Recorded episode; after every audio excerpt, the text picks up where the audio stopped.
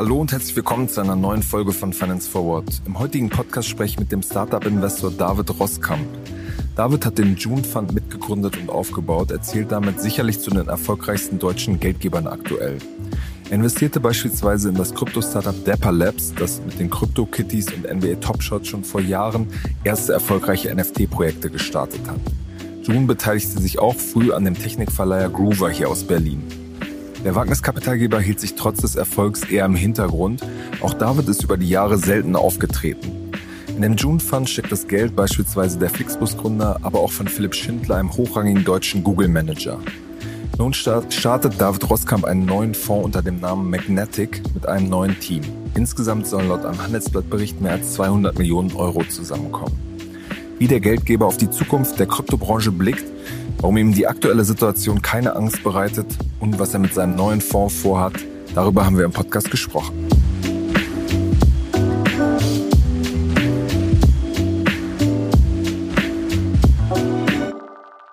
Hallo David, herzlich willkommen bei Finance Forward. Hallo Kaspar. David, wie fühlt es sich eigentlich an, in, in so einer Zeit, die ja schwierig ist für die ganze Startup-Branche, einen Wagniskapitalgeber neu zu starten? Relativ neutral, würde ich sagen. Äh, wir sind ja als Wagniskapitalgeber bist du äh, ein bisschen, zumindest als frühphasiger Wagniskapitalgeber, bist du ein bisschen unabhängiger von wirtschaftlichen Zyklen, als es andere sind äh, in der Wirtschaft. Das heißt, du musst zwar das Ganze berücksichtigen, aber weißt auch, dass dein Geschäft eigentlich eins ist, was sehr, sehr langfristig ist, was sich irgendwann in vielen, vielen Jahren materialisiert. Äh, mit anderen Worten machst du dich so ein bisschen mental, aber auch ähm, effektiv frei von den, ähm, sagen wir, den zyklischen Sorgen, die andere in der Wirtschaft, auch in der Finanzwirtschaft haben. Also ja. in dem Sinne bin ich eigentlich maximal entspannt. Ich meine, das, was, was du jetzt sagst, das sagen wahrscheinlich alle, wenn man sie anspricht und sagen auch immer, wir haben im Vorgespräch auch schon drüber gesprochen, jetzt ist eigentlich die beste Zeit, um zu investieren und man muss die Chance ergreifen. Aber wenn man dann sich umhört, wie tatsächlich viele Fonds, viele Investoren agieren, merkt man, dass sie schon auch irgendwie zurückhaltend sind und erstmal jetzt abwarten wollen. Ich glaube, das ist relativ normal, wenn Zeiten der Unsicherheit kommen, also viel mehr als der, der zyklische Abschwung, der zu erwarten war, ist es ja die gefüllte Unsicherheit und Unklarheit darüber, was passiert in der Welt wirtschaftlich wie auch politisch. Also wir haben eine ganz interessante Kombination gerade. Ähm, ist es, glaube ich, völlig normal, dass das Ergebnis für einen selber und auch für Geldgeber erstmal so aussieht, ähm, auf Pause zu drücken und vorsichtig zu sein. Das ist eine natürliche Abwehrreaktion aus meiner Sicht. Ähm, ändert an der Materie eigentlich gar nichts. Ähm, zumal in unserem Feld wir ja wirklich sehr, sehr früh agieren. Das heißt, ohnehin ähm, in völlig anderen ähm, Umfeldern sind, wenn unsere Firmen mal irgendwann Größen erreichen. Das heißt, im Regelfall ist es da eigentlich eine ganz, ganz normale Angstreaktion, wie ich sie irgendwie lokalisieren würde und nicht ein besonderer Umstand, sondern einfach die Sache, dass man erstmal schaut, wie es sich entwickelt. Ähm, du musst auch ein bisschen differenzieren zwischen äh, den, den Teilen der, der Finanzwirtschaft, die davon betroffen sind. Also jeder hat da eigene ähm, Herausforderungen und auch Auswirkungen von zyklischen Abschwüngen das kann man nicht über einen Kamm scheren, aber ich kann es niemandem verübeln, da vorsichtig zu sein. Das stimmt schon. Mhm. Wir machen eine kurze Unterbrechung für unseren Partner Liquid. Liquid ist ein moderner Vermögensverwalter, der es euch ermöglicht, euer Wealth Management professionell auf Family Office Niveau zu bringen. Über Liquid erhaltet ihr Zugang zu exklusiven Anlagelösungen, die bisher nur Großanlegern zur Verfügung standen. Liquid ist auch kein Unbekannter. Wer nicht nur den Podcast hört, sondern auch aufmerksamer Finance Forward Newsletter-Leser ist, sollte schon einmal etwas von Liquid gehört haben. Wir haben nämlich im Dezember über einen Produktlaunch berichtet, Liquid Private Equity Next. Hier bekommen Anleger schon ab 10.000 Euro die Möglichkeit, in Private Equity zu investieren und das mit Sparplan. Gerade nach den Herausforderungen, die das Jahr 2023 in Zusammenhang mit Geldanlage mit sich gebracht hat, sehnen sich viele Anleger nach Guidance und nach einem professionellen und vor allem unabhängigen Partner. Und hier schafft Liquid die Möglichkeit, in Venture Capital und in Private Equity zu investieren und öffnet diese Anlageklasse. Schaut jetzt am besten einmal auf liquid.de slash ffwd vorbei.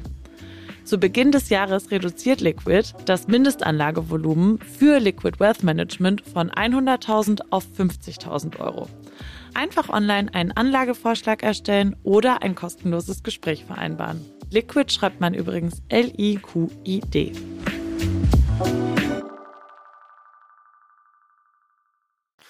Um jetzt nochmal einen Schritt zurückzugehen, du hast ja vor sechs Jahren mit, mit Florian Schindler zusammen den, den June Fund ge, gestartet, hast davor ja bei VCs äh, Karriere gemacht, unter anderem bei Project A angefangen, dann zu Early Bird. Und ihr seid jetzt mit, mit June eher so ein bisschen unterm Radar gefahren, obwohl ihr ja eigentlich ja, sehr erfolgreich gewesen seid von allem, was man so hört. Den Dapper Labs investiert ähm, und bei, bei Groover seid ihr früh eingestiegen, so einem Technikverleiher aus Berlin. Wie, wie kam es äh, eigentlich dazu?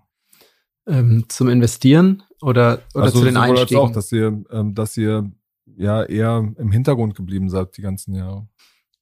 Wir haben so ein bisschen die Philosophie vertreten, dass es ähm, vielleicht sinnvoll ist, Taten sprechen zu lassen und Werke sprechen zu lassen. Ähm, du hast in unserer Industrie natürlich immer die interessante Zweiteilung zwischen dem, was du am Anfang tust, was meistens ganz zu Beginn von Unternehmen ist und auch der Bewerbung dessen und, ähm, und so ein bisschen der Rolle, die du auch als, äh, als Geldgeber und als VC hast, das Ganze in die Welt zu tragen, äh, mit Legitimität zu unterfüttern, äh, einen Stempel zu geben äh, und zu sagen, wir vertrauen darauf und schaut mal, worauf wir vertrauen.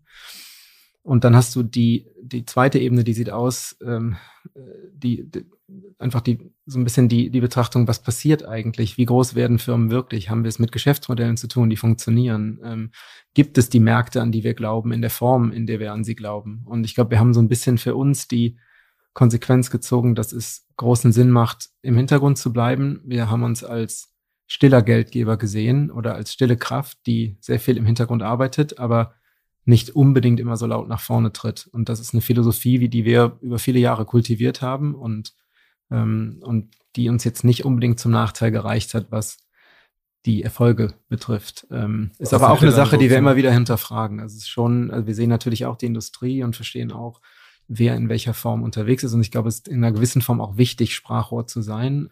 Das heißt, das Ganze wird schon regelmäßig hinterfragt und auch begutachtet. Und dass wir halt schauen, dass wir an zentralen Stellen, die wir wichtig finden, auch Wirkung erzeugen äh, und nicht nur leise sind. Was, also wo, wo meinst du, dass ihr da Wirkung erzeugen wollt?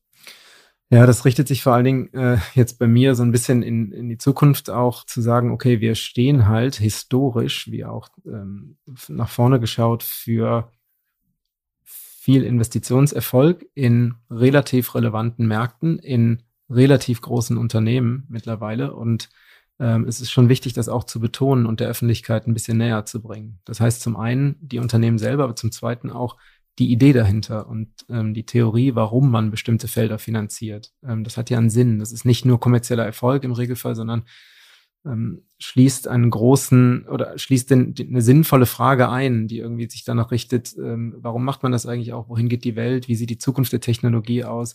Ist das Produkt und der Markt, den ihr da finanziert oder den wir finanziert haben, eigentlich relevant und wichtig? Und was erreicht es? Und ich glaube, da ist es schon zunehmend wichtiger in einer europäischen Welt, die das lange verschlafen hat, als Sprachrohr aufzutreten, das zu propagieren Unternehmen auch die Position zu geben in der öffentlichen Debatte, die sie vielleicht gar nicht haben, weil die Leute es nicht, nicht sehen und weil es sonst sehr wenig diskutiert wird. Also es ist schon äh, zunehmend wird das relevanter. Ähm, ändert nichts daran, dass wir immer einen sehr dezenten Auftritt gepflegt haben und mhm. uns damit auch relativ wohlfühlen.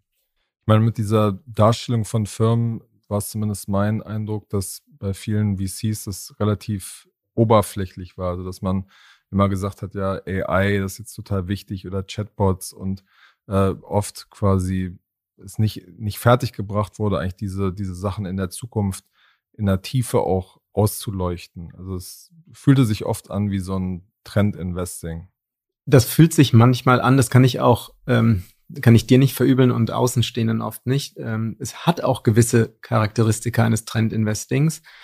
Ähm, und es kommt ganz auf den Einzelfall an, aber im Regelfall ist hinter jedem Trend auch oder hinter den relevanten Trends in irgendeiner Form eine relevante Entwicklung, die, wenn man tiefer reinschaut, man auch beginnt zu verstehen. Ähm, das heißt, meine oder unsere Aufgabe ist es, das der Welt näher zu bringen. Dem, der Unternehmer versteht es ohnehin. Ähm, unsere Geldgeber verstehen es in einer gewissen Form und nutzen uns natürlich auch als Übersetzer dieser Welten, wenn man so möchte. Und ich glaube, es ist schon eine der Aufgaben, die wir als Industrie haben, zu sagen, okay, wir bringen das zunehmend auch der Wirtschafts-, der politischen, der gesellschaftlichen Welt näher. Und ich glaube, eine der zentralen Baustellen in Europa ist genau das, weil halt die Themen oft thematisch diskutiert werden oder als Signalworte, aber so ein bisschen die tiefere Diskussion von vielen Feldern fehlt.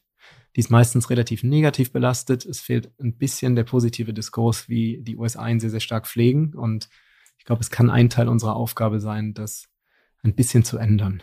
Alles klar. Auf das Inhaltliche kommen wir jetzt gleich dann äh, am Ende nochmal zu sprechen. Jetzt erstmal nochmal kurz zu, zu June. Da ist ja bekannt, dass zum Beispiel die, die Flixbus-Gründer da ähm, investiert haben, aber auch der Bruder von Florian, Philipp Schindler, in ein hochrangiger äh, Google-Manager. Ähm, wie wie kam es damals zu dieser, zu dieser Konstellation, dass ihr damals gestartet seid?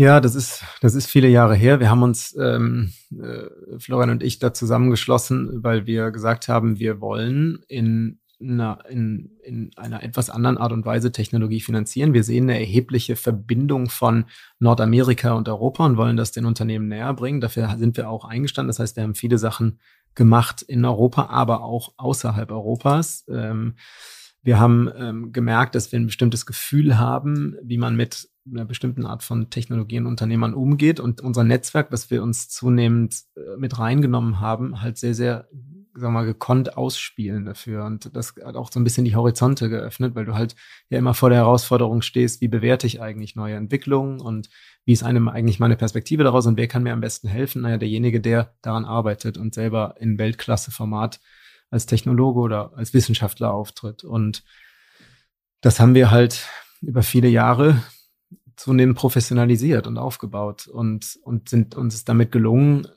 sehr, sehr früh in Themen zu investieren, die hinterher sehr, sehr groß wurden, was uns zum Teil auch überrascht hat. Also ich nehme mal den, den Teilbereich NFTs oder einzigartige digitale Güter. Ich, wir wären nicht davon ausgegangen, dass ähm, das so schnell so einen Hype oder eine Größe erfahren hätte, die sie in den letzten eineinhalb Jahren erfahren hat. Wie seid ihr dann da vorgegangen, um das Abstrakte, was du gerade geschildert hast, mal ein bisschen anfassbar zu machen? Bei Dapper ja. Labs ist ja so ein Startup, die sich auf ja, NFTs in Verbindung mit so Sportereignissen, Sportkarten ähm, spezialisiert haben.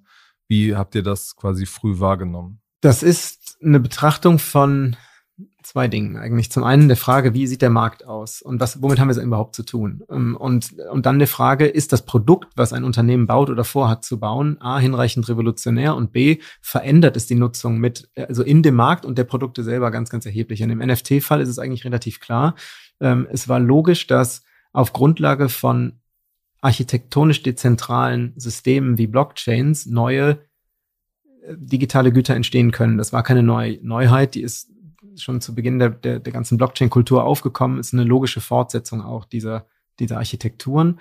Und dann drängt sich sofort die Frage auf, okay, was bedeutet das eigentlich? Und, und als logischen nächsten Schritt sieht man auch relativ klar, na gut, dann muss es ja auch eine Übersetzung dessen geben, was wir in der physischen Welt haben, als komplett digitalisierte Version. In der physischen Welt haben wir einzigartige Objekte. Ähm, die zum Teil gesammelt wurden oder mit auch in anderer Form irgendwie ähm, gehandelt werden. Und es war logisch darüber nachzudenken, wenn man es hinbekommen würde, das digital abzubilden, dass daraus eine große Welt entstehen kann. Und ich glaube, auf der Hypothese haben wir so ein bisschen agiert. Also wir vertrauen auf das wissenschaftliche, sagen wir, den wissenschaftlichen Anführungsstrichen Durchbruch oder die Erkenntnis, die Technologen entwickeln und überlegen, okay, was bedeutet eigentlich das in puncto der kommerziellen Welt, die daraus entstehen kann und der Möglichkeitenwelt? Ähm, und da ist der NFT ein interessantes Beispiel, weil man hat die Übersetzung des NFTs in der analogen Welt. Wir haben jetzt auf einmal die digitale Welt, ähm, die zum Teil auch kritisiert wird, aber nun mal existiert. Und, und was auffällt, ist, dass das Ganze deutlich größer ist als vorher. Das heißt, man hat auf einmal Nutzungsformen und Kombinationsformen, die es vorher gar nicht gab. Was auch ein bisschen die Stärke natürlich der digitalen Umgebung als solcher ist. Also das ist so ein bisschen eine Mischung aus vielen Faktoren. Wir schauen uns oft zentrale ähm, Technologieentwicklung an, überlegen, wie übersetzt sich das eigentlich in eine kommerzielle Welt? Ist diese kommerzielle Rele Welt relevant und groß genug? Äh, manchmal geht man auch so ein bisschen induktiv vor und hat ein Produkt und überlegt, was kann daraus eigentlich entstehen? Also das Produkt gibt's schon Beispiel, und also. ähm, das hättest du eigentlich in klassischen SaaS-Anwendungsfällen. Ähm, also Software as a Service. Genau. Ähm, ähm, oder ich gebe dir mal ein anderes Beispiel, ist ein Unternehmen mit dem Namen SimScale, das wir finanziert haben, die halt ähm, die klassische ähm, Ingenieurssimulationssoftware in die Cloud bringen. Das ist eine andere Ansatzweise. Da nähern wir uns eher über eine Art äh, Disruptionsuntersuchung, dass wir halt überlegen, okay, wir haben einen etablierten Softwaremarkt, der ist sehr, sehr groß. Äh, der heißt Computer Aided Engineering, also Simulationssoftware, die in ähm, in Industriebetrieben überall betrieben wird, oft mit eigenen Abteilungen für sehr viel Geld. Wir haben Softwarespieler, die da ähm, seit 20 bis 30 Jahren verankert sind und sehr, sehr teuer sind und über jährliche Wartungslizenzen ähm, ihre Geschäftsmodelle betreiben. Und du hast gleichzeitig die Cloud-Entwicklung, die ähm, Computing und Storage-Kosten immer günstiger hat werden lassen, so dass fast jede Softwareindustrie in die Cloud gewandert ist. Komischerweise die Ingenieurssimulationssoftware noch nicht. Also ist eine ist eigentlich der, der Schulbuchfall einer eines einer einer wir, klassischen Disruptionssystematik oder Mechanik. Also äh, das ist eine andere Art der Betrachtung. So haben wir uns da genähert. Also da ist eigentlich jeder Fall ein anderer. Die sind alle vereint damit, dass wir sagen, ist der Markt groß und fundamental, wird er durch technologische Entwicklung total durchdrungen und entsteht etwas wirklich Neues. Und im Idealfall ist dieses Neue auch hinreichend differenziert. Bei, bei dem Fall NFTs wird ja durchaus auch immer kontrovers äh, diskutiert. Braucht es da dieses unterlegene NFT oder Blockchain-Infrastruktur überhaupt? An manchen Stellen ist es ja jetzt teilweise auch so, dass es doppelte Strukturen gibt, also einfach eine, eine normale rechtliche Struktur und darüber die, die Blockchain-Struktur. Wie siehst du, wie siehst du da, also warum, warum brauchst du das bei einem Dapper Labs eigentlich? Das ist eine sehr interessante Debatte, die auch zu Recht geführt wird aus meiner Sicht. Grundsätzlich brauchst du gar nichts. Also ich, du könntest mir auch jetzt das äh, Kaspar Schlenk Autogramm geben und auch ein Foto davon machen, dann hätte ich das. Ähm, was die Blockchain-Architektur schafft, ist neue Möglichkeiten grundsätzlich. Das heißt, es macht es etwas einfacher für dich, das zu tun, wenn es ordentlich implementiert ist. Es gibt dir nochmal unter der Bedingung, dass es ordentlich implementiert ist, die Möglichkeit, das nachvollziehbar zu machen für dich als Urheber. Mir gibt es die Möglichkeit, das in einer sichereren Form als vorher zu speichern und weiterzugeben. Das heißt, ich habe eigentlich in allem kleine Verbesserungsschritte zu vorher. Ähm, die sind noch nicht so fundamental, als dass man denken könnte, da entsteht jetzt die Welt neu. Aber es sind Schritte in eine Richtung und viele hängen davon ab, dass man die darunter liegende ähm, Technologieinfrastruktur ausreichend kompetitiv macht. Das heißt, sie ist schnell genug, sie ist sicher genug, sie ist belastbar genug. Das sind alles Sachen, die im Moment noch nicht existieren. Mit anderen Worten, nähern wir uns Schritt für Schritt zu dieser Welt und sehen kleine Erfolge und wissen, dass daraus im Endspiel gedacht durchaus Großes entstehen kann, weil es eigentlich das, was bisher offline oder in anderer Form existiert, besser darstellt, oft einfacher macht, manchmal schöner designt, für dich besser verwertbar, einfacher produzierbar, besser kombinierbar.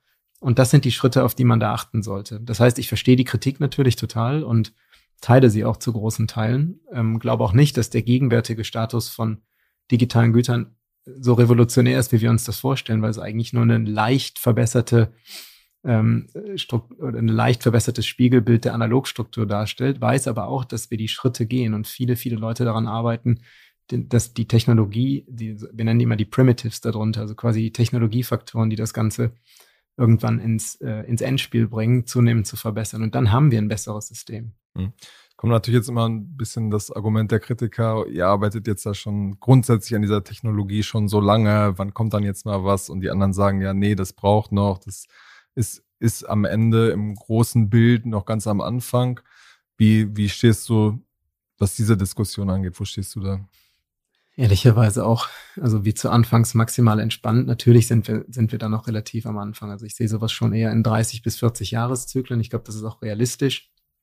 Wir haben, äh, wir sind jetzt bei, ähm, bei, bei 12, 13 Jahren Blockchain-Gedanken, äh, wenn man so möchte, da kann man ein bisschen was abziehen und sagen, dass so sagen wir, mal, Anfangsformen der breiter nutzbaren Blockchain-Technologie sind. Ich glaube, wir haben da noch eine ganze Menge Zeit. Und das wird auch in Phasen gehen. Wir haben Anwendungsfälle, die einfacher sind und die alleine auf Datenübertragung beruhen. Das ist ja auch der Kern von allem. Also einfachere oder, oder sagen wir, distribuiertere, dezentralisierte, dezentralisiert abgesicherte Datenübertragung. Die werden schneller in Massennutzung sein. Wir haben andere, die länger dauern. Ähm, wir wissen von manchen Fällen noch gar nicht, was auftreten wird. Also ich bin da sehr, sehr sehr, sehr locker. Ähm, ich glaube, das NFT als Einzelfall jetzt gibt's seit realistischerweise in breiterer Form mit CryptoKitties seit 2017. Da haben wir jetzt noch ein bisschen Zeit. Also ich würde mich da noch nicht so sehr stressen, dass wir irgendwie zu spät dran sind. Ich meine, viele sagen jetzt ja wieder, oh, das Thema ist jetzt verbrannt, ähm, das ist jetzt irgendwie durch, Kurse sind im Keller, lass uns wieder vergessen. Ja, also manchmal teile ich das sogar. Also ich bin da schon durchaus kritisch, muss ich sagen, weil vieles auch einfach wie immer in diesen Feldern, die neu entstehen, ist Hype, ist Blase, ist ähm, Salesmanship, äh, ist fehlende Substanz. Ähm, ich glaube, damit muss man umgehen. Da, darunter liegt immer ein kleiner Nährboden an wirklich sinnvollen Sachen, die gebaut werden von sehr technischen, missionarischen Teams oder Individuen oder Forschern. Ich glaube, daran muss man sich ein bisschen orientieren. Ich bin fast schon froh, dass wir eine Abkühlung in dieser Form haben, weil das auch mit dazugehört. So sind solche Entwicklungen normalerweise verlaufen und das hat auch einen Grund, dass du halt irgendwann realisierst, dass die, die Anfangserwartungen, die gestellt werden, sich vielleicht materialisieren, aber mit Sicherheit nicht in den nächsten zwei Jahren. Äh, das heißt, alle kalibrieren ihre Zeithorizonte neu. Ist auch durchaus normal, dass die Leute dann sagen oder, oder das, dass man allgemein sagt, jetzt ist alles vorbei. Das ist so ein bisschen menschliche Psyche.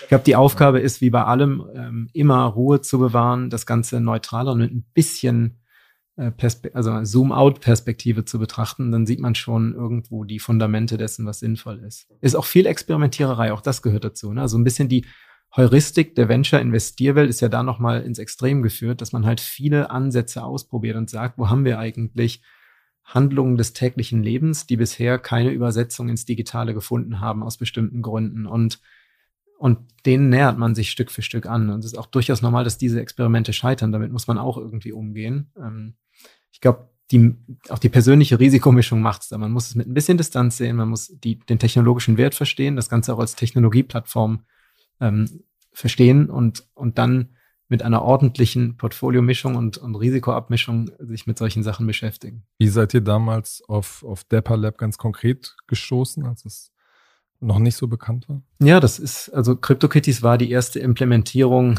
von, sagen wir mal, Popkultur NFT. Ähm, natürlich Popkultur so ein bisschen in der Nischenwelt der, der Kryptowelt damals. Äh, einer der, äh, der Dapper Labs Gründer war auch Mitbeitragender des des äh, Standards für das NFT, wie wir es heute kennen. Das heißt, die haben das so ein bisschen mitgeschaffen oder zumindest teilweise im Team mitgeschaffen und ähm, das ist aufgefallen. Also ich, wir waren damals schon im in, in der, in der, wir haben das da, oder wir nennen das immer in Dezentralisierung unterwegs. Wir haben ähm, auch, auch schon vorher ähm, ähm, solche ähm, Financial Crime Plattformen, die mit Blockchain-Anbietern arbeiten, äh, finanziert. Das heißt, wir kannten diese Welt sehr gut. Wir haben sehr, sehr früh. Filecoin habt ihr auch. Genau, wir haben sehr früh in, in Filecoin investiert, also ein dezentrales Speichernetz. Das heißt, das war uns bekannt. Wir waren in dem Markt unterwegs oder in dieser Welt und dann fällt das auf. Und dann hat man auf einmal so ein bisschen eine Konstellation bei Dapper Labs, die, die sehr einzigartig ist, weil wir ein, ein, ein technisches, weil wir technische Exzellenz haben, die kombiniert wird mit, mit ähm,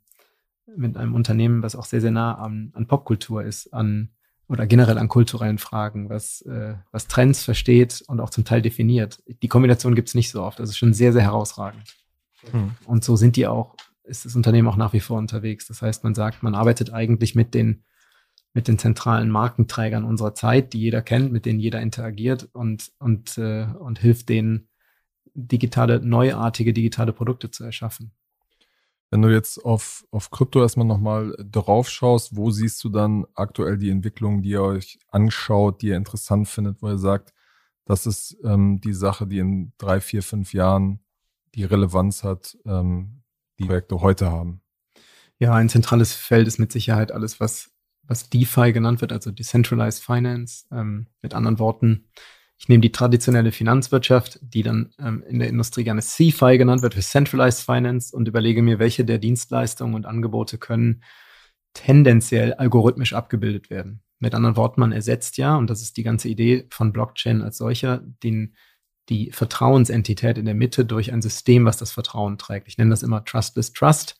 Also man sagt, ich gebe an der einen Stelle Vertrauen auf in die zentrale Entität, zum Beispiel die Bank oder den Kreditgeber, der mit seinen Prozessen entscheidet und gebe mein Vertrauen in eine algorithmische Struktur, die das ist jetzt entscheidet. Ja ein ganz großes, großes Feld, was jetzt auch ja schon seit im letzten Jahr einen großen Aufschwung erlebt hat.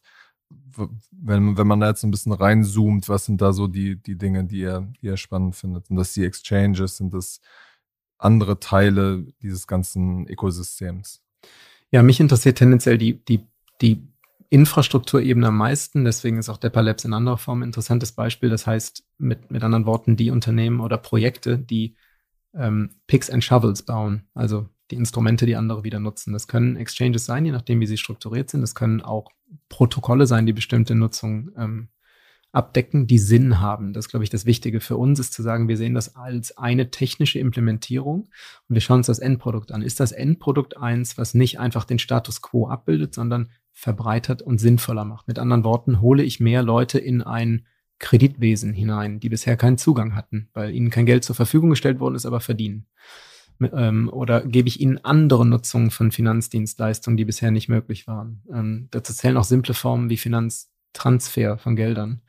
Und da ist nicht immer übrigens Blockchain oder DeFi die Antwort. Das kann eine Antwort sein. Äh, man muss sich das individuell anschauen und überlegen, okay, macht das Sinn als technische Implementierung? Aber es ist mit Sicherheit ein zentrales Feld, ist eine der größten, wenn nicht die größte Industrie überhaupt. Ähm, das heißt, die Anwendungsfälle sind Tausende.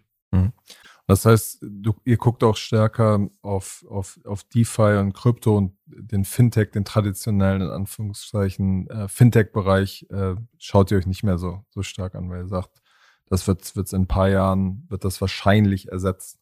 Überhaupt nicht. Also äh, natürlich schauen wir uns den an und ich glaube auch in keiner Form, dass es in vielen oder in ein paar Jahren ersetzt wird. Ähm, ich bin da viel neutraler und äh, weniger orthodox, wenn du so willst, weil ich halt immer nur überlege, okay, welche, was ist das Ziel, was ich erreichen will? Also ich glaube in keiner Form, dass das monetäre System abgeschafft wird. Ich bin niemand, der äh, an, an, an das staatenlose Geld als solches glaubt. Ich glaube also quasi an die Kraft von Zentralbanken und die traditionelle monetäre Infrastruktur, die wir haben. Ähm, also das schon mal vorweg. Äh, und äh, äh, mit anderen Worten hast du es nicht mit einem Fanatiker zu tun, sondern ich schaue mir einfach die Endergebnisse an und überlege, wo bekomme ich eine Finanzdienstleistung in breiterer Form hin? Äh, wo mache ich das vielleicht ein bisschen fairer? Also wo gebe ich mehr Leuten Zugang, die es bisher nicht hatten? Das kann DeFi sein, muss es aber nicht. Wir schauen uns wahnsinnig viele Sachen im klassischen Fintech äh, an. Das heißt eigentlich alles, was nicht DeFi ist oder dann CeFi oder wie auch immer man es strukturiert, ähm, ist eine totale Einzelfallfrage, Kaspar. Also ich kann da nicht pauschalieren, ja. pauschalisieren. Was für, was für andere, um nochmal so ein paar Beispiele zu geben, was für Segmente ähm, schaut ihr euch jetzt auch mit dem, dem neuen ähm, Vehikel, mit dem neuen Fonds ähm, Magnetic, was schaut ihr euch da so an? Ja, ähm, wir haben im Endeffekt vier große Felder, ähm, die für uns die Grundlage unserer Investmentthese sind. Das, ähm, ich muss da ein bisschen ausholen und das erklären. Das heißt, wir haben die klare Entscheidung getroffen, die auch aus der Historie gewachsen ist, was, ähm, dass wir äh, in sogenannte Systems of Independence investieren, was erstmal ein Auffangbegriff ist für Technologien und Produkte, die ähm, Nutzern in irgendeiner Form mehr Autonomie und Unabhängigkeit geben und die den Zugang verbreitern ähm, zu Dienstleistungen, zu Gütern. Und das ist für uns so ein bisschen das Kernkriterium bei allem. Wir glauben, dass wenn das äh, weiter sinnvoll umgesetzt wird, dass daraus sehr, sehr, sehr große Unternehmen entstehen, sind sie auch historisch schon. Das heißt, dafür gibt es Empirie und das wird so umgesetzt. Was für ein Beispiel fällt euch da immer ein? Wir haben da vier Felder im Endeffekt. Das erste ist, dass wir uns Software-Netzwerke und Software-Infrastruktur anschauen in zentralen Feldern. Das sind solche Sachen wie API-Lösungen für die Nutzung von Technologien. Das können aber auch ähm, B2B-Netze sein in sehr großen traditionellen Industrien, die auf digitale Ebenen überführt werden. Ähm, das zweite Feld ist ähm, das, was wir Planetary Resilience nennen. Das ist äh, ein bisschen, äh, sagen wir mal, ein viel diskutierter Auffangbegriff für alles, was den was, was, was den Planeten schützt und besser macht. Ähm, historisch haben wir das sehr stark in zwei Feldern umgesetzt. Zum einen in Circular Commerce, das heißt eine Kreislaufwirtschaft, äh, wo wir unter anderem Grover finanziert haben, aber auch andere Unternehmen auf der ganzen Welt, die sehr erfolgreich unterwegs sind. Zum zweiten in, ähm, in synthetischer Biologie, das heißt in alternativen Quellen für Proteine. Das sind beides sehr starke Angriffsfelder für alles, was sagen wir mal, ähm, Klimawandel und, ähm, und Resilience betrifft. Das heißt, bei uns wird das relativ hoch aufgehängt. Ähm, das dritte Feld, in das wir reingehen, ist alles, was Financial Access umfasst. Da sind wir dann im Themenbereich DeFi, aber auch CeFi und Fintech äh, als solchen. Das heißt, äh, die neuartige Finanzplattformen, äh, sowohl auf Infrastrukturebene als auch auf Endapplikationsebene, die normalen Konsumenten, aber auch Unternehmensnutzern mehr Möglichkeiten schaffen und damit sehr, sehr große Unternehmen begründen können. Und das vierte Feld, was wir mit unter die Lupe nehmen, ist, sind dezentralisierte Communities. Und das ist das, was wir historisch schon sehr erfolgreich umgesetzt haben. Das sind also oft was solche. Da so ein Beispiel für? Das sind oft Open Source Entwicklungen oder Open Source Communities, aus denen ähm, bestimmte Software hervorgeht, auch unter anderem Kryptoprotokolle oder sagen wir auf Kryptobasis strukturierte Protokolle, also Open Source Software, deren Nutzungseinheit ähm, das Kryptotoken ist, ähm, weil sie halt keine Umsätze generieren, sondern halt eine andere Form der Monetarisierung für den Investor ähm, zur Verfügung stellen damit. Das können aber auch Themen sein wie ähm, Creator Communities und Gaming, wo wir auch viel investiert haben, die halt quasi auf Nischeninteressen aufbauen und daraus große Unternehmen entstehen lassen. Und das sind eigentlich vier Felder, in denen wir uns sehr, sehr stark umtun. Wir haben die auch sehr strukturiert aufgebrochen. Ähm, das ist, das ist schon eine sehr breite Masse an Sachen. Sie sind aber alle geeint davon, dass wir sagen, okay, haben wir überall ist oder in jeder Art und Weise des, der Unternehmen, die wir näher in die, unter die Lupe nehmen, damit zu tun, dass die Independence und Autonomie herstellen für Nutzer. Gibt es denn mal so ein Beispiel, was dir einfällt, wo du verdeutlichen kannst, dass es nicht in so eine, nicht da praktisch in dieses Raster reinpasst, weil es ja schon relativ breit ist, man sagen könnte, okay, mit irgendeiner Argumentation ähm, kann, man, kann man eigentlich jedes Unternehmen da irgendwie reinstopfen. Ja, theoretisch kannst du das. Also der klassische Fall ist die, äh, ist die marginale Innovation. Ne? Also Sachen, die halt vielleicht eine Nutzung eines einer, einer, einer, eines bestimmten Guts oder einer Dienstleistung besser machen, aber nicht wirklich deutlich besser, beziehungsweise vielleicht nur in der, in der Funktionalität verbessern. Das ist immer ein bisschen die Gefahr stellt. Das wären Sachen, die wir klassisch ausschließen. Ne? Also das leicht, die leicht bessere Softwarelösung, das leicht bessere Kreditvergabeprodukt, das, äh, die, die, das, das leicht bessere Software-Tool oder, oder die leicht bessere App in für uns tendenziell nicht so grundlegenden Märkten fällt da schon sehr, sehr, sehr stark raus. Das wem, wem hast du denn da abgesagt? Kannst du mal paar Namen sagen. Da bin ich professionell genug, dass ich das nicht sage. Nein, nein. Äh, man begeht auch Fehler übrigens. Also man muss sich auch oft korrigieren und sagt, okay, vielleicht habe ich die Langzeitwirkung von Produkten oder Märkten unterschätzt. Also es ist schon, ähm, das ist schon, schon nicht immer so leicht, weil wir eine, eine Prognoseentscheidung treffen, relativ zu Beginn.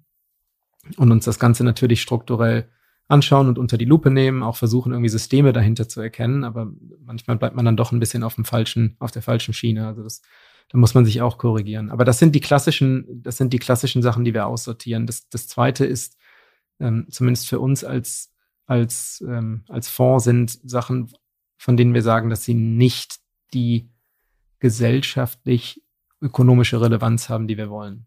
Und das ist, glaube ich, die klare Mission auch jetzt für die nächste. Also übersetzt einfach nicht so groß werden. Zum einen nicht so groß, zum zweiten einfach nicht so bedeutsam als ökonomisches oder technologisches Modell das ist eine, auch eine Prognoseentscheidung, die wir zu Anfang treffen und sagen äh, und, und, und uns die Frage stellen, haben wir es mit einer Sache zu tun, die wirklich grundlegend wichtig ist und in der Welt sein sollte aus diesem oder jenem Grund. Und das ist, steht für uns eigentlich zu Beginn jeder Diskussion über, über Investments, weil wir halt sagen, okay, wir haben ähm, durch unsere vergangene Arbeit gezeigt, dass es möglich ist, sozialen Wert und ökonomisches Ergebnis zu kombinieren. Und das wollen wir eigentlich sofort schreiben. Wir haben als Europa auch so ein bisschen die Aufgabe, das zu tun. Und das ist auch, auch die Mission, die wir damit verfolgen wollen. Und, äh, und damit natürlich auch nachhaltig und über viele Jahre demonstrieren, dass man große Unternehmen schaffen kann, die gleichzeitig eine Bedeutung in der Welt haben und die nicht nur von der ökonomischen, vom ökonomischen Modell herrührt.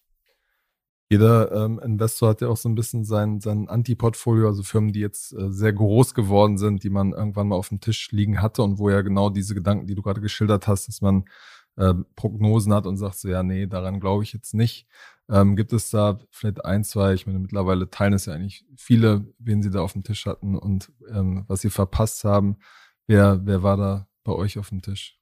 Da hat man immer eine ganze Menge über die Karriere als, äh, als Venture Capitalist. Ähm, da kommt mir immer, am meisten kommt mir Mambu in den Kopf. Das ist auch eine ursprünglich Berliner Firma, die ein Kernbankensystem in die Cloud überführt. Also eine sehr ähnliche Dynamik zu SimScale, die, die ich eben beschrieben habe. Ähm, die nehmen einen großen etablierten Softwaremarkt, der sehr, sehr schwer zu durchdringen ist. Also beide, sowohl die Kernbankensoftware als auch Computer-Aided Engineering, sind sehr, sehr komplexe Softwareumfelder, die mit sehr schwierigen und komplexen Kunden zu tun haben. Und ähm, daraus ist jetzt bei Mambo ein sehr großes Unternehmen entstanden, die das halt erfolgreich umgesetzt haben und ihre Klienten wiederum in die Cloud-Gegenwart geführt haben. ist mit Sicherheit das, was mir am meisten wehtut, ja. Okay, da hättet ihr bei der Series A oder so einsteigen können. Das war damals, glaube ich, die Series A, ja. Mehrfach hat, hat, haben wir uns damit beschäftigt, auch noch zu vorherigen Zeiten. Also es, ja, ich glaube, das ist normal. Nochmal, die Prognoseentscheidung ist immer eine, die auch sagen wir mal, falsche Ergebnisse hervorrufen kann. Äh, das Wichtige ist, dass man daraus lernt und auch seine eigene Weltsicht korrigiert und gleichzeitig die Ruhe hat, sein Modell und auch seine Investmenthypothese konsistent und diszipliniert umzusetzen. Das ist auch die, die zweite Wahrheit unserer Industrie, dass du halt dann dauerhafte Erfolge produzierst, wenn du konsequent und disziplinierst in deinem Modell mit unter dem Modell allokierst, äh, handelst, Sachen analysierst und investierst. Okay, und wann entscheidet man dann praktisch, okay, ich habe mich mit einer fundamentalen These vielleicht getäuscht, das sind jetzt doch vielleicht nicht die, die Tretroller, die elektrischen, die äh, die Mobilität für immer verändern. Da muss ich ja dann schon, wie du es eben auch beschrieben hast, meine, meine, meine Sicht auf die Welt irgendwie ändern. Ja, das ist das meiste sieht man am ökonomischen Ergebnis und auch am Wachstum von Firmen und auch belastbaren Wachstum. Also wenn es, wenn es dann irgendwann dann doch Dynamiken sind, die wir, einem gewissen Wind entgegenstehen können, dann hast du halt, äh, im Endeffekt musst du realisieren, dass du einen Fehler gemacht hast. Mhm. Manchmal sieht man es auch nicht. Die, ich meine, die andere Wahrheit des, der, der Venture-Finanzierung, auch des Unternehmensbaus, ist ja, dass das, das Unternehmen ist ein anderes, wenn es irgendwo äh, an die Börse geht oder sehr, sehr groß ist. Also die, du musst den Kern erkennen zu Anfangs und dann musst du im Endeffekt mit persönlichem, wir nennen das immer Entrepreneurial Genius in, als, als englischen äh, äh, Terminus. Im Endeffekt musst du mit, mit einem Unternehmer interagieren, wo du erkennst, dass der oder die in der Lage sind, aus dem Kern, den sie schaffen, ein großes, diversifiziertes, vielseitiges Unternehmen zu bauen, was mit Sicherheit sieben, acht, neun, zehn Jahre später nicht so aussieht wie zu Anfangs. Auch die Produktpalette wird sich völlig ändern. Manchmal schwenken Unternehmen komplett um. Das ist sehr viel diskutiert, dieser, der Pivot. Äh, was weniger diskutiert wird, ist die Frage, dass Amazon, wenn es an die, wenn, wenn du Amazon heute anschaust, nichts damit zu tun hat, was Amazon zu Beginn war. Und, ähm, und du eigentlich am Ende des Tages ein Urteil treffen musst über, über Unternehmer, die so viel Intelligenz, Analyse und, und Gefühl haben, dass sie in der Lage sind, neue Produkte zu entwickeln auf der Grundlage von alten. Also das ist so ein vielschichtiges System, was sich eigentlich langsam erst entfaltet. Hm. Lass uns zum Schluss nochmal ganz kurz ähm, auf, auf dein aktuelles Unternehmen zurückkommen. Und zwar ist es jetzt ja so, dass ähm, ihr euch praktisch getrennt habt. Florian, mit dem du den June Fund gemacht hast, ähm, der wird ähm, ja einen Fonds machen, der July, July Fonds ähm, heißt. Das kann man bei, bei LinkedIn schon nachvollziehen. Und du wirst jetzt ähm, Magnetic machen, machst das zusammen mit äh, Mario Lebherz, der früher bei Atlantic Labs äh, war und äh, Maike Hase von, von Brightpoint. Wie, wie kam es? Was ist so der Hintergrund dieser, dieser Geschichte?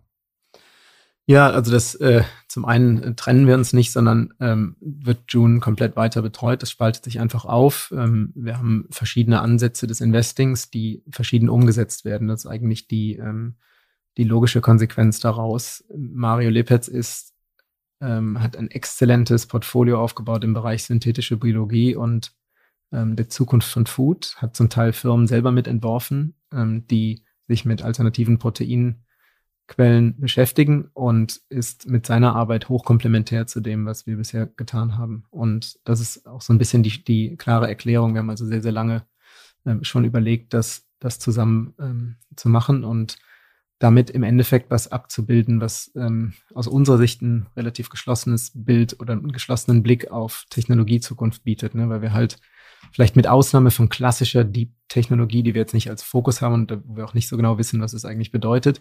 Damit decken wir schon sehr zentrale Felder ab, die wir für sehr, sehr wichtig halten und die auch abgedeckt werden müssen. Und wo ist, wo ist der Unterschied dann zu, zu Florian, was du meintest, dass ihr unterschiedliche Herangehensweise habt? Ja, das geht zu tief in die interne Arbeit. äh, nein, wir haben, wir haben da, äh, also natürlich hat jeder immer seine sektoralen und, und, an, und auch phasentechnischen äh, Vorzüge. Da haben wir ähm, wirklich das exzellent äh, zusammengestellt und aufgebaut, aber irgendwann hat man einfach manchmal verschiedene Orientierungen und, und geht ähm, logischerweise dann ein bisschen einen anderen Weg, weil du halt auch immer überlegst, okay, was will man eigentlich aufbauen die nächsten Jahre? Wie, mit welcher Art von Unternehmen willst du dich beschäftigen? Auf welchem, in welcher geografischen Dimension? Wie groß sollen die Fonds sein? Welche Struktur haben die Fonds und sowas? Also es ist schon, ist ein relativ normaler Prozess, den du halt dann damit auch abbildest. Mhm. Und ähm, äh, gleichzeitig, also June, das sind ja alles sehr, sehr langfristige Unterfangen. Ne? Also wir sind ähm, immer in 10, 12, 15 Jahreszyklen mit, mit den Fonds, die wir machen. Ähm, das wird sich nicht ändern. Das heißt, man, man geht, man ist schon viele Jahre miteinander beschäftigt. Mhm. Ist jetzt gar nicht so, so stark mein Themengebiet, aber interessiert mich trotzdem, weil ihr ähm, auch euer erstes Investment von Magnetic war ja so Fleischersatz. Ähm, und äh, wenn man sich jetzt so anguckt, Beyond Meat und Oatly, sind, glaube ich, beides Firmen, die es geschafft haben, irgendwie in ihrem Segment was zu bewegen, neue Produkte zu schaffen. aber wo sich langfristig die Frage stellt, äh, können sie diesen Vorsprung äh, verteidigen? Die ganzen großen Lebensmittelkonzerne äh, setzen auch auf das Thema. Ähm, deswegen so ein bisschen die Frage, wie blickt ihr da drauf, wo das ja irgendwie jetzt so ein neuer, neues Kerngebiet ist? Also inwiefern ist es überhaupt ein VC-Case? Lässt sich das verteidigen gegen, gegenüber ähm, ja, großen Unternehmen? sehr zentrale Frage. Die Dynamik in diesen Feldern ist eine, eine andere. Und gerade je näher du am, am, Endprodukt bist für den Kunden, desto, desto relevanter wird die Frage. Wir haben das immer in der Software, du hast das im Endeffekt in der Software auch, wo du immer die Frage stellst, um was konkurrierst du eigentlich, Features und Functions oder bist du ein zentrales System? Ähm, wie du dir vorstellen kannst, äh, orientiere ich mich ganz gerne an zentralen Systemen, das heißt an Software, die nicht nur über Features und Functions konkurriert, sondern ähm, sich so sehr im Markt verankert und Mehrwert schafft und auch hinreichend neutral ist über, gegenüber Drittparteilösungen, dass sie mehr oder weniger dem, dem Zahn der Zeit äh, widerstehen oder, oder entgegentreten kann. Und in, in diesen Future of Food-Themen hast du das, das Thema relativ klar, weil du am Ende des Tages ähm, ein Endprodukt baust und überboten werden kannst oder verbessert werden kannst. Ähm, was wir tun, ist, dass wir auch in Infrastruktur für diese Märkte investieren. Project Eden ist ein sehr guter, ein sehr gutes Beispiel, ähm, die halt zentrale und neutral nutzbare Infrastruktur für diesen ganzen Markt etablieren und aufbauen. Und damit neben dem Endprodukt, was in irgendeiner Form existieren kann, aber nicht unbedingt muss, auch zentralerer Spieler in dieser Welt werden können. Was ist da in, in dem Beispiel die, die Infrastruktur? Da greife ich jetzt zu sehr in die IP und noch, okay. äh, noch sagen wir mal, unter Verschluss gehaltene äh, Technologie ein, aber ähm, du kannst dir sicher sein, dass es hinreichend attraktiv ist. Ähm, ich tue mich persönlich als Investor auch schwer mit, ähm, mit, mit simpler Feature-Kompetenz, äh, Feature-Konkurrenz. Ähm, das ist ein schwieriges Feld, weil du ja auch da die, die Prognose treffen musst, was passiert eigentlich. Ähm, wir haben immer bei uns die Frage, was passiert eigentlich, wenn jemand mit infinitem Geldstock um die Ecke kommt und sagt, ich überbiete dich. Ich baue dich nach. Softbank mal war. Ja, nicht so, ja, es kann Softbank sein, es kann eine strategische Konkurrenz sein, aber du musst ja immer vom schlimmsten Fall ausgehen und sagen, was kommt, wenn, wenn sich dein Produkt als, als attraktiv herausstellt, ähm, wirst du mit Sicherheit davon ausgehen, dass viele Konkurrenten in diesen Markt wollen, egal welcher Markt es ist oder welches Feld. Also wie schaffst du es, etwas zu bauen, was resilient ist und was dem nochmal den Trends der Zeit ähm, entgegenlaufen kann so gut es geht. Es geht nicht immer, das kann man nicht alles ausschließen, das ist auch logisch. Das sind auch wieder die Zyklen der Wirtschaft und auch des Unternehmenslebens. Aber dass du etwas Zeitloses baust. Und vieles hängt damit zusammen, dass du in der Lage bist, als Unternehmer, den Kern, den du schaffst, zu erweitern. Das ist das, was ich eben schon kurz erwähnt habe. Also strategisch über deine Marktposition und auch über das Absichern deiner Marktposition nachdenkst. Und wir haben da viele Referenzfälle, die natürlich ins inspirierend sind, ähm, wie Amazon oder andere, die das sehr gut geschafft haben. Das sind diese, diese Ökosysteme, die gebaut werden. Im Fall von Amazon sind es, es ist fast schon so ein, so ein, ein Bruch mit dem alten Modell, dass jemand irgendwann gesagt hat, wir bauen übrigens jetzt ähm, Serverinfrastruktur für die ganze Welt. Äh, das hätte man jetzt nicht unbedingt erwartet, zeigt aber Fälle von individuellem Genius bei dem Ausbau und der Absicherung deines Kerngeschäfts. Und das muss man in kleinerer Form so ein bisschen ähm, mit einpreisen, beziehungsweise mit, mit bedenken, wenn man investiert und mit Unternehmern interagiert. Ja.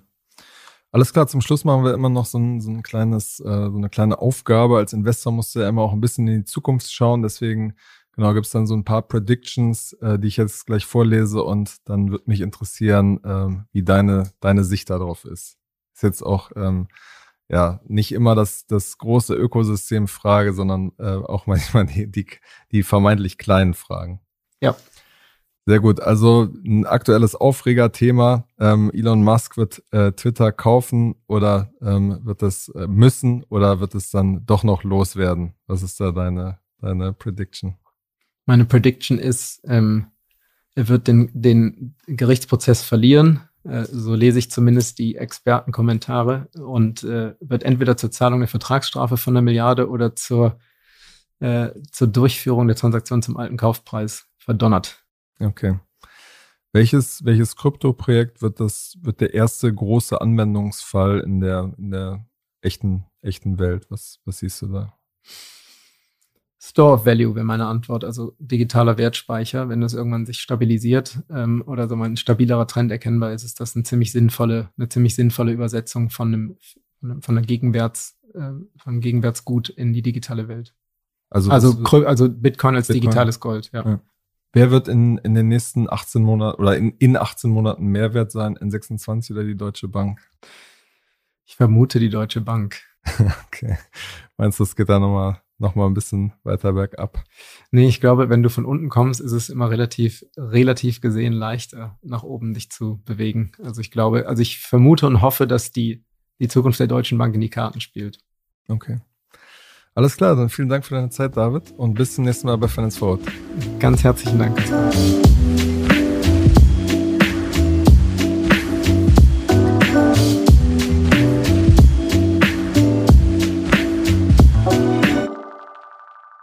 Dieser Podcast wird produziert von Podstars bei OMR.